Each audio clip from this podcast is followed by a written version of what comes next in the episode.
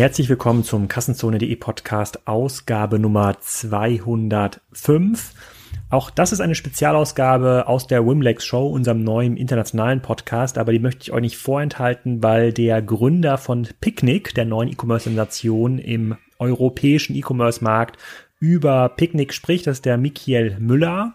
Er spricht darüber, wie hoch die Umsätze sind, wie hoch so ein Durchschnittswarenkorb ist, wie oft ein Kunde bestellt und wie viel Marktanteil Picknick in den Orten erreicht, wo sie schon seit ein bis zwei Jahren etabliert sind. Sehr spannende Infos. Ähm, ich habe euch die 30, ersten 30 Minuten aus dem Podcast hier verlinkt, aus dem, äh, aus der Wimlex-Folge. Wenn ihr alles hören wollt, könnt ihr in den Show Notes ähm, direkt klicken und die komplette Folge hören. Diese Folge wird auch wieder unterstützt von Uptain. Vielleicht könnt ihr euch daran erinnern, Uptain ist ein Unternehmen, was intelligente Lösungen zur Rückgewinnung von Kauf Kaufabbrechern anbietet. Normalerweise funktioniert es so, dass die Leute, die etwas in den Warenkorb gelegt haben und nicht kaufen, die bekommen nach einer Woche einen 10% Gutschein angeboten, nach zwei Wochen 20% oder nach drei Wochen 30%. Uptain ist ein bisschen smarter und erkennt, wer der Nutzer ist, ob das jetzt Oma Hildegard ist oder Max Meyer und bietet ihnen relativ individuell an, was die brauchen. Das kann eine E-Mail sein im Nachhinein, das kann aber auch ein Pop-up sein, bei dem zum Beispiel ähm, das Service Center direkt mit dem Nutzer spricht auf der Webseite. Das funktioniert ohne Vertragslaufzeiten, ohne Fixkosten, ohne Einrichtungsgebühr und man kann es sehr schnell in den eigenen Shop einbinden. Und äh, wenn das nicht funktioniert, schmiert euch der Chef persönlich Mettbrötchen. Deswegen könnt ihr die Aktion auch einsehen unter uptain.de slash met. Uptain schreibt man uptain.de, Met mit Doppel-T für diejenigen, die nicht äh, gegen das Aussterben des Mid-Eagles kämpfen, ähm, so wie ich das tue.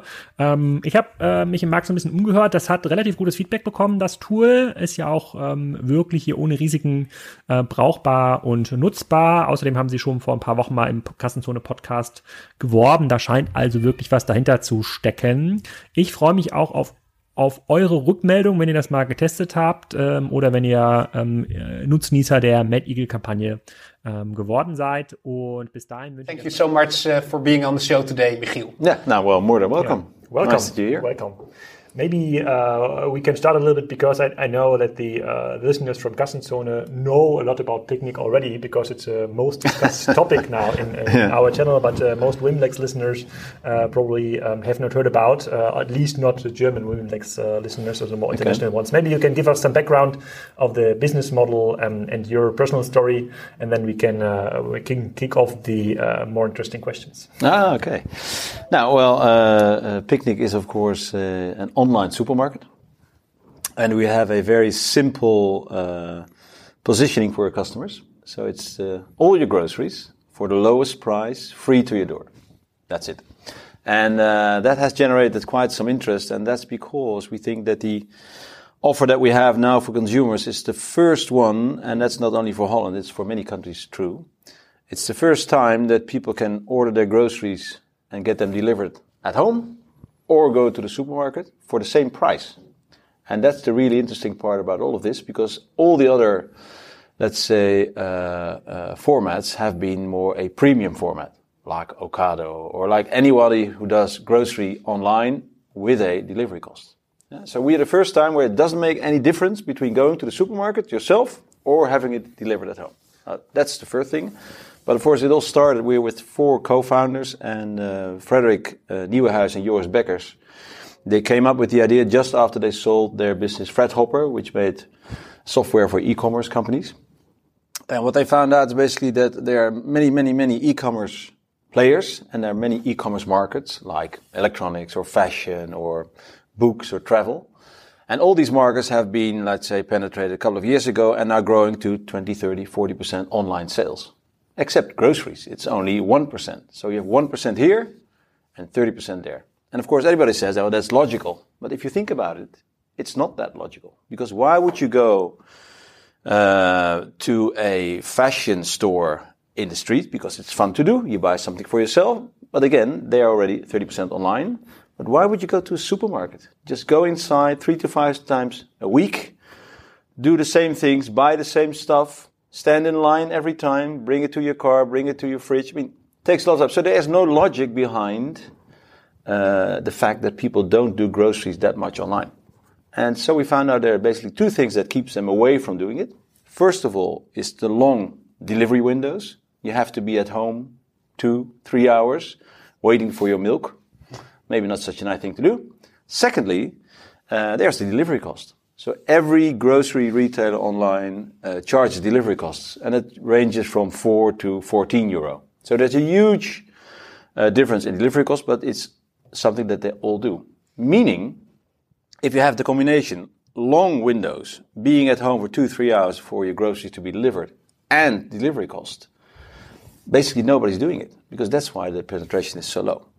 So what we said, if we can solve these two issues, long delivery windows and delivery cost, then we have a mass market approach. Then you always also have the teacher and the nurse and everybody can order these groceries. So that's basically what we did. We, we found a way to uh, uh, build the last mile completely different uh, based on the milkman model. Well, maybe we can talk a bit about that later. Uh, a, a complete different delivery model, which means that it's on the minute precise delivery with very small delivery slots and free. And that's basically broken up the market. So now everybody can do their online groceries. And that means you have a mass market approach, hence our growth. Yeah, obviously you haven't told the story like first time when I'm listening uh, um, to you. Can you give us uh, give us some uh, rough numbers about how many uh, how many households are you serving right now? Where are your uh, um, logistics centers? So is it possible here in Amsterdam? We are like here in a, a, in not in the outskirt of Amsterdam, but it's not like super central. Is it possible to uh, get a delivery here? Um, yeah. And what is the status quo of the company actually? Status quo is that we we did our pilot in uh, the summer of 2015. So that's about three years ago now. Mm-hmm. And in the pilot, we, we, we checked, of course, a couple of things that to understand what people really like. One of the most important things is that we, uh, we tested our milkman model. Because what you see in grocery delivery, in last mile delivery in general, is that all these uh, uh, delivery schemes allow you to order, let's say, in 15 different slots per day. So you can say 10 o'clock or 11 o'clock or 12 o'clock. I mean, you just pick and choose the time that suits you. Which means that if we are two our neighbors and you order at 10 o'clock in the morning and I order at 11 o'clock in the morning, then in the, in between the two of us, he goes to the other side of town to do somebody at 10.30. Which makes it very inefficient, which generally, uh, generates costs. And so you have to charge delivery fees. So what we did, we have the milkman model, meaning that you don't have the choice of many slots per day. You just have one slot per day. That's when picnic arrives. So let's say Monday at 3 o'clock, Tuesday at 7 o'clock in the afternoon, Wednesday at 5 o'clock, Thursday at 8 o'clock in the afternoon. So it's just a fixed slot per day. You can, of course, pick the day that suits you best or pick a couple of days that suit you best. But you, you don't have the choice of all these delivery slots per day. Which means that if we drive into a city or into a street and we have three customers that day, we can do them in one go. Whereas the traditional model, just the vans are zigzagging the, zigzagging the city all day, very inefficient. Of course, apart from sustainability part of things, it generates a lot of cost. And so you have to charge delivery fees, which means nobody's going to do it. And how do you calculate the most optimal route? Because I can imagine that um, based on the time uh, you will have the most people enrolling for yeah. for the route. Yeah, how, well, how, yeah. how is that designed? Well, that's maybe the, the following your your how it, how it was designed. So we did the pilot in uh, 2015 summer in Amersfoort. In Amersfoort. Uh, deliberately in Amersfoort because we don't want to start in Amsterdam because everybody will think, oh, this is again something for the rich and famous. No, this is a product that everybody can use. Everybody can buy, everyone can afford. And that's exactly why we started in Amersfoort. And uh, doing that also generated a lot of insights because we could ask these people that are very close to the brand, how would you change the assortment? What do you think of this milkman round? Do you have anything else else to add? How do you what do you feel about our app? So we got a lot of consumer insight just by starting and just by doing the pilot. We launched at the end of September, and uh, towards the end of the year we stayed in Amersfoort. We opened uh, Utrecht in uh, early 2016, and then Almere sort of the before summer 2016. And then we sort of found out, okay, if it works in Amersfoort, sort eh, uh, 100,000 uh, household city. If it works in Utrecht, for city of Holland. If it works in Almere, which is quite a new built city, well, probably it will work everywhere. So then we said, okay, let's just push the uh, the throttle and, and open up more cities. And that's what we did. So today we are with uh, 25 cities, or 25 hubs, about 60 cities, because a hub can serve more cities. That's one. We have now uh, four uh, distribution center, fulfillment centers, opening up our fifth one in Rotterdam in a couple of weeks' time. And these are all manual centers, so where we just have the order pickers doing, uh, of course, supported by software, but doing it manually. And that has generated in, that will generate enough capacity to just go further and grow further as we go.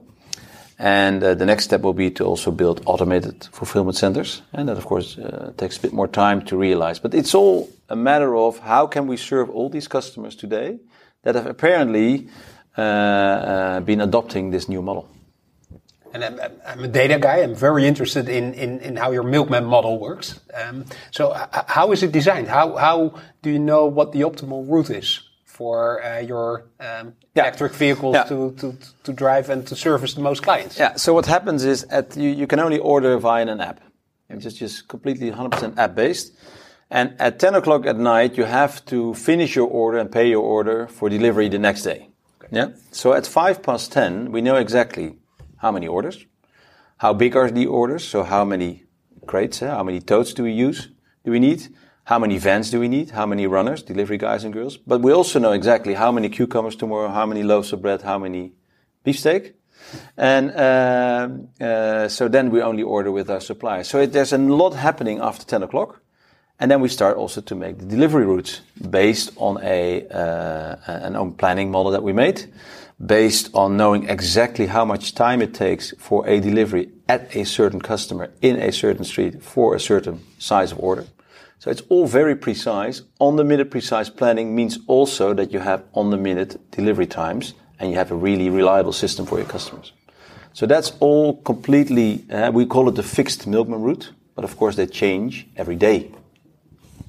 So you have the smart data scientists here. Uh, yeah, to, a couple of those. Yeah, to yeah. calculate those yes. those, those yes. routes. Yes. And, and and and how did you come up with the milkman model? Was that like from scratch? Was that the idea in order to disrupt the current online supermarket chains? Yeah, absolutely. That's that, that's basically the the thing that that Frederick and Joris came up with to not only reduce the waiting times, so the, the long delivery windows, but also uh, reduce the last mile costs, so you can do it for free.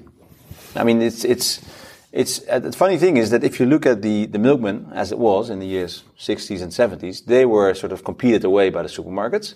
But in fact, the milkman, also in Germany, when you talk to, to German uh, customers, the milkman still for them is somebody who is very reliable.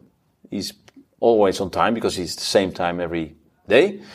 Uh, he's a very kind guy. You can trust him because he just writes down your groceries and at the end of the month you have to pay. so there are a lot of positive things about this.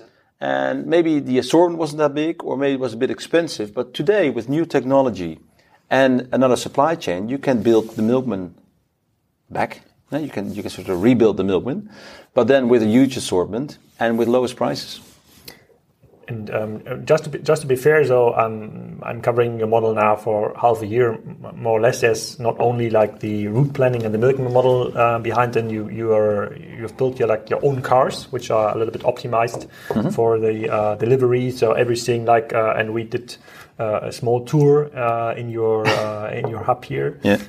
and everything seems to be work seems to be working quite nicely in terms of there's not too many manual label involved when you're packing up your car. Everything is already like prepared when it comes from the from the central hub yep. to the small to the small hub. So every box it only needs like to be picked like uh, first time when it's kind of uh, loaded in the central hub, and that second time when yep. the uh, when the uh, runner is uh, or the milkman, uh, yeah, yeah. As, as, we can say, is bringing it to the customer. So there's um, there's like more um, more smart things here which have been innovated by by Picnic compared to other companies, and that that drives me to um, to the next question. So um, I think the the big who is going to win the uh, online food model in Germany alone? It's a 200 billion uh, uh, euro market per year. I don't know how big the market is in the Netherlands. Probably 50. 35. So. Yeah. 35, 50.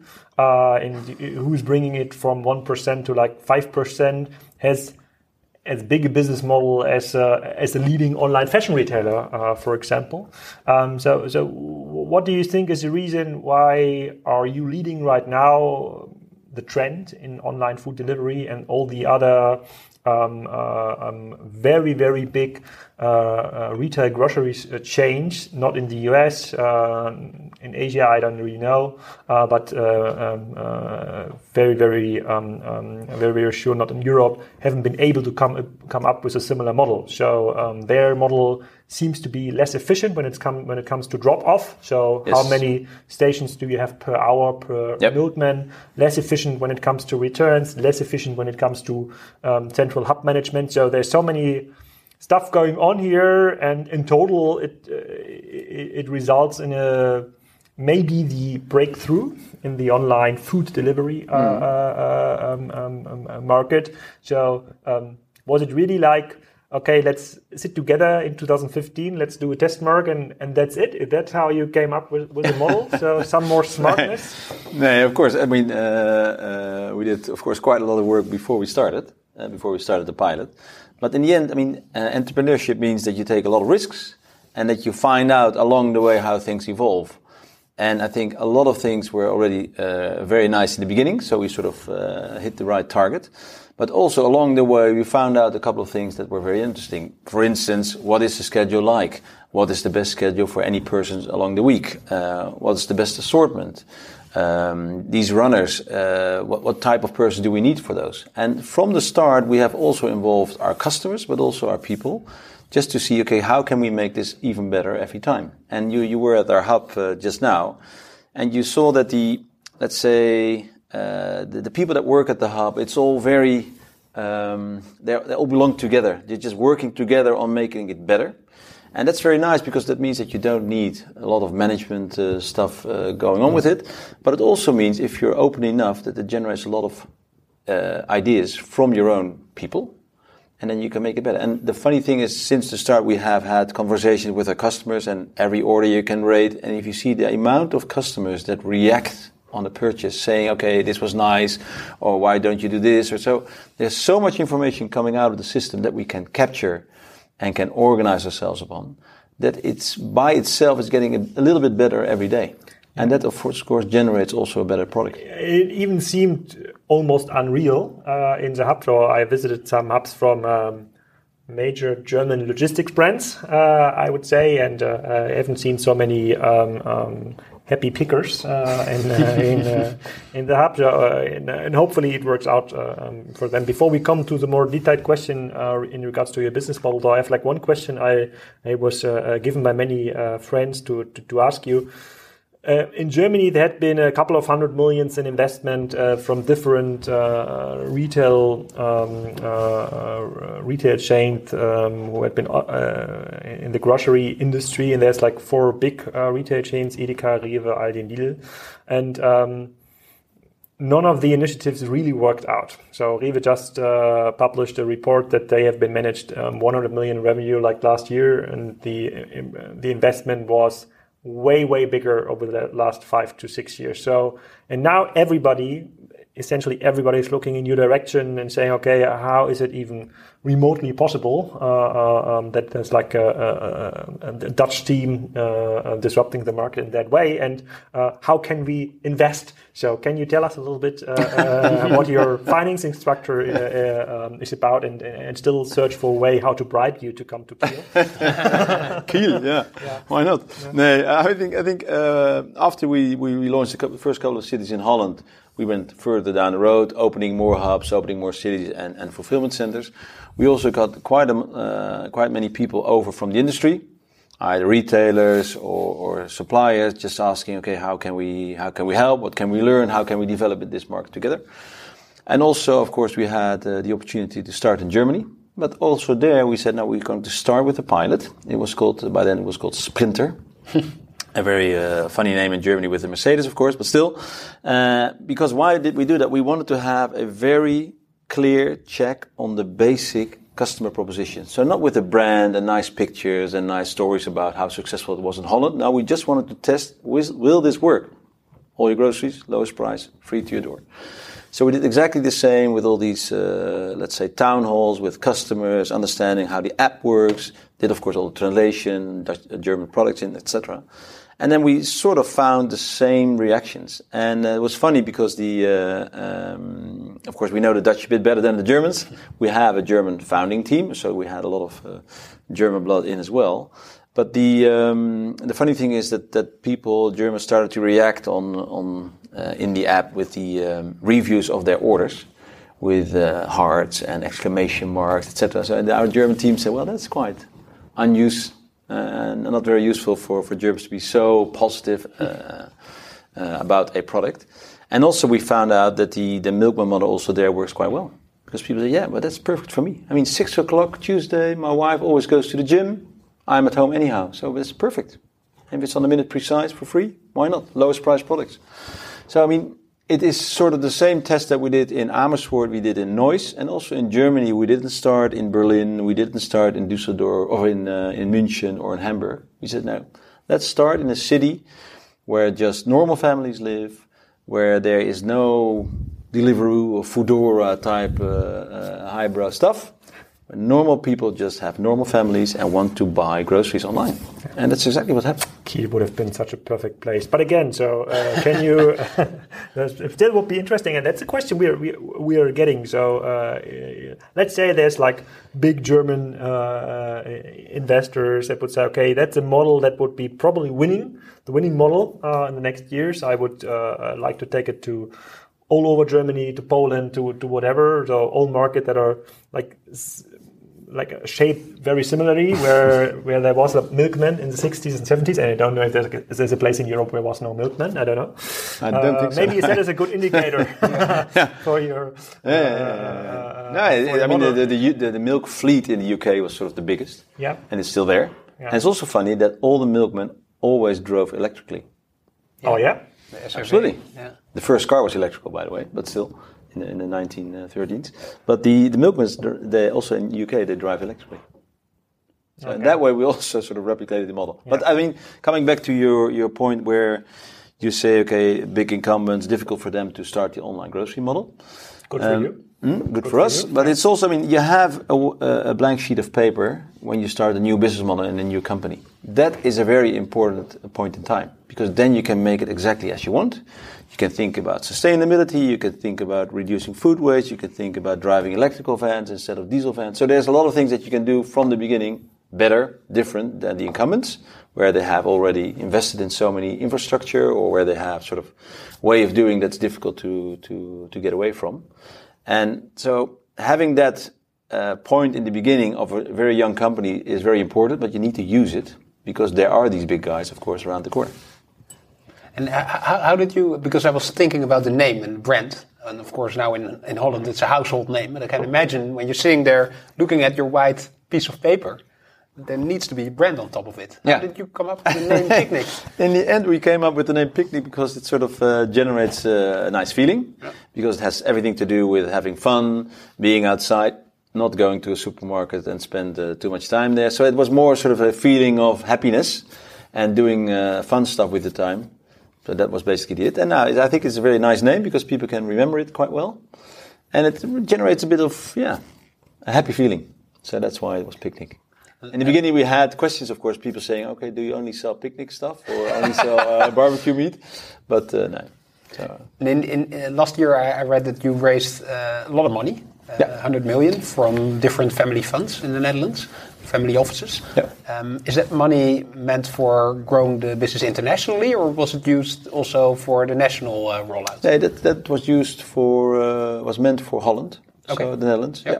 yeah, it was an investment in uh, financing the growth. Eh? I think when we started talks, we had maybe three or four hubs or something, and just a couple of cities. So along the way, we of course grew uh, quite a lot, but that that helped us to invest in growth, basically, yeah? because this is a business where when we open a, a, distribution center in Rotterdam in a couple of weeks' time, on day one, there's one order out, coming out of it, and it's built for 10,000 orders. So it always takes time to ramp up, and ramping up uh, takes also financing. It's as simple as that. And, and you're a serial entrepreneur. You, you stepped into uh, this, this, this, business model because you saw uh, that an industry could be disrupted. Um, what's your role right now in, in Picnic? Well, I think if you look at the at Picnic uh, compared to some of the other stuff that I've been involved in, is that the you have a, an industry where, let's say, the last 50 years, uh, the amount of innovation was limited, or it was only used for the companies for their own efficiency. So it was more sort of supply driven from their point of view, but it was less demand driven. What does the customer really want? And by far, uh, the most successful retail format probably in the world is the supermarket. Because if you go to Manila or to Hamburg or to Buenos Aires to a supermarket, they all look the same. Probably some, somebody found a system that worked really well. Uh, but if you look back, I will ask my friends in Manila if this is ask true. your friends in Manila. it is true, or in Kiel, maybe. No, but it's. I mean, so the funny thing is that you have uh, a very strong industry with maybe not so much uh, innovation on the business model side of things. And if you ask people before we started, and that's the same with the other companies that I was involved in, if you ask people, are you happy with going to the supermarkets? Most people would say, yeah, sort of okay because there's no real alternative. And if you generate the alternative, if you provide an alternative for people to start doing something else that is better for them, then you get this movement going. And that's exactly what we try to do, is to make, let's say, people understand what we do, what is our model, uh, what, is it, what does it mean for you, and then you generate a bit the energy with the people to change their behavior because they have been going to the supermarket for the last 50 years. Eh? So it's really difficult for consumers to change their behavior, as we all know. And that's exactly what you need to do. Uh, find a way to have a really strong incentive for them, so a really superior product to what they're in the market, and then you get this uh, this movement going. And, and, then your your day to day work now at Picnic is, uh, is that different compared to your times? Apart from uh, talking to the Wimlex uh, podcast, is that, is that, is that different more more compared to Route Mobiel or Tango when you were really nah. in your early? days of, of entrepreneurship? I don't know. It's it's. Um, I, I, I try to be involved a bit on the uh, the front side, so the, yeah. the, the, the consumer side, in terms of how do people perceive our brand, or why would people change their behavior? What can we do with the runners? Uh, so we did a, complete. Uh, um, when we started our first hub, and we needed these runners. Most of the time, these are students that do it a couple of times a week, so the sort of delivery uh, uh, part of it. And we, we immediately in the beginning, we started to, to ask people to work for us that really have a sort of a feeling for the customer, that they really want to do the right thing at the door. Not because they get paid for it, but because they like doing it. And we found out that when we had 10 runners, the 10th guy said, well, I have a friend at the football club or at the hockey club that also likes to work for Picnic. Oh, yeah. Bring him along. And so this sort of a social group became bigger and bigger, and we found out that the, the type of person that we need is not not a logistical person, but it's more, let's say, um, people that work in bars or in hotels or in restaurants. So it's more, let's say, the part that makes people happy. That's more important than the cost. And I think if you look at some of the uh, also the, uh, the, the, the e-commerce players, uh, also in Germany, what they do is, of course, the last mile is for everybody sort of a pain.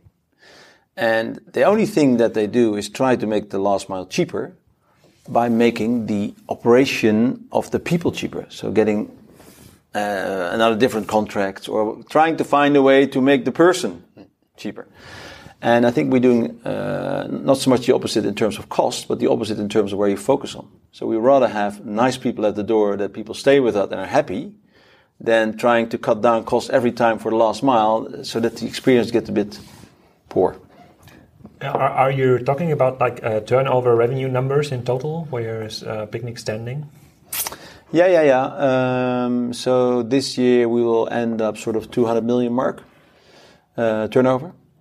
Um, and then uh, next year uh, we'll see. But uh, I mean, we're growing quite uh, uh, quite quickly still, even after, even after the, three years that we had. And this is, of course, by opening new hubs at the next week. Is Amsterdam, the second hub is open, and we have many cities to follow, and many cities are still very young. And if you look, for instance, at Amersfoort, which is our, uh, our oldest city, today more than 50% of all households have downloaded the app, registered in the app. Download it, register, put your phone number, etc. So that's already a huge amount of people that sort of are interested in doing it and 25% of the households is a customer. So they, at least they bought once. So, and that, those are enormous numbers. Uh, and so there's of all the cities. 25% of households are customer, and, and can you, I think we discussed it with Frederick in the Kassenzone.de podcast, uh, but, but uh, can you um, elaborate a little bit on the market share you were explaining in the grocery markets? Because that is like the, how far can it go, uh, like from 1% to 10%, 20, percent So in Amersfoort, so how much of the basket uh, or the uh, general grocery spending is, is driven Yeah, well, if you, look, if, you look at Amersfoort, which gives a sort of a, uh leading role in terms of the, uh, the the size of the market and the, the maturity of the market, I think in Am- when we started there was also one percent. It's a bit like in Germany, it's also Yeah, one yeah. today. Now in Amersfoort, the online market, so only groceries online, I'm talking about, eh, is now five percent, and the four percent came via us. That, that's simple because we just started there, and that's that's that's where the growth is coming from. So if you look at the market at Amersfoort, Amersfoort started in 2015. Yeah. So it took you three years to grow from uh, to Zero grow for, to from five. zero to five. Yeah. And five percent in the grocery market is huge. yeah. I mean, these these are companies that, that talk about market share changes of zero point one percent, and then already it's in the in the press. So um, five percent of that bigger market is huge. And how big it will become, nobody knows. Yeah, But but but if this is if this is proven five percent after like three years is is already very impressive. So and it probably will lead to like I don't know ten percent in twenty twenty two or so or twenty twenty yeah. even. Um, so and uh, um, why don't you roll out then the model uh, um, not even much faster? Because like capital in such an environment where we are in, like with uh, with kind of zero interest, so uh, you're even like a bank. So if the model is proven, you don't uh, you don't ask for negative interest. You can Yeah. you can try- yeah, that's true. It's true. So it sounds funny, but it's true. uh, and um, how? Why don't you take uh, not as much money as you as you just can take, and then proceed it through the German market, Austrian market, Switzerland market, wherever the milk, milkman uh, uh, was uh, uh, was around. Yeah, but I think we we sort of doing doing that exactly because we, we started in Germany. I think talking about it already within 12 months when we after we launched Holland, so it's already quite let's say aggressive. Um, and now we're in Germany. We opened up Mönchengladbach uh, two three weeks ago. We're looking at the third city next year. Uh, there are of course more cities to follow, so it goes quite quickly. And the point is that we we found out that um, going from one to two is sort of difficult. One to two hubs, one to two distribution center, one to two countries. Uh, the third time it starts to be more more easy. But still, I mean, this is a new concept. These are customers that are not, let's say, used to doing groceries online. So their first order needs to be absolutely, totally perfect. Because if the first order is bad, then they, ah, probably grocery online is nothing for me.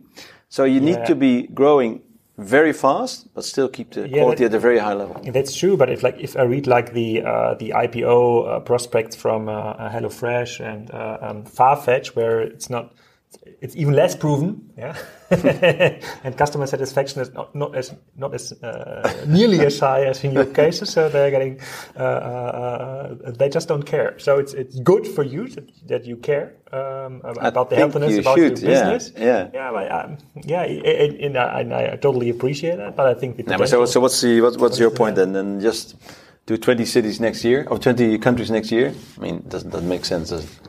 Why? Hmm? Why?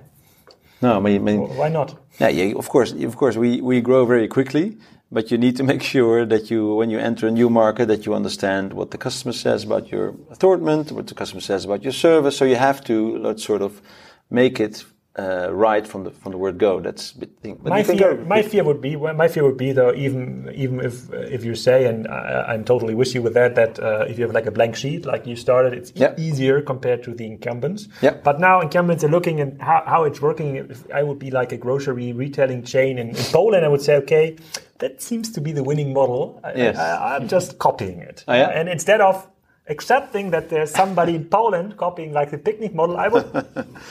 Ich hoffe, das, was äh, Michael erzählt hat, euch gefallen und ihr schaltet wieder rein, wenn es um das Thema Food geht. Da gibt es in diesem Jahr noch ein paar Ausgaben, zum Beispiel wieder mit äh, Udo zum Thema Amazon Fresh USA, mit Verena Balsen von der Balsen Keks-Dynastie und noch einige mehr. Ich unterhalte mich unter anderem auch mit Frank Thelern über seine Food-Startups. Also Food bleibt Thema bei Kassenzone.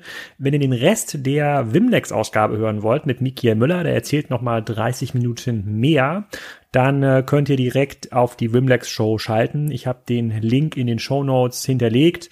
Da könnt ihr die ganzen restlichen Ausgaben hören. Da kommen demnächst auch noch ein paar spannende Gäste. Nicht alle werden bei Kassenzone gespiegelt. Das heißt, ihr müsst auch Wimlex abonnieren, wenn euch diese Inhalte interessieren. Keine Ahnung, woher mein holländischer Akzent kommt, wenn ich Englisch rede mit holländischen Gästen. Aber ich versuche das in Zukunft ein bisschen abzustellen. In diesem Sinne erstmal schönes Wochenende oder schöne Woche, je nachdem, wann den Podcast hört.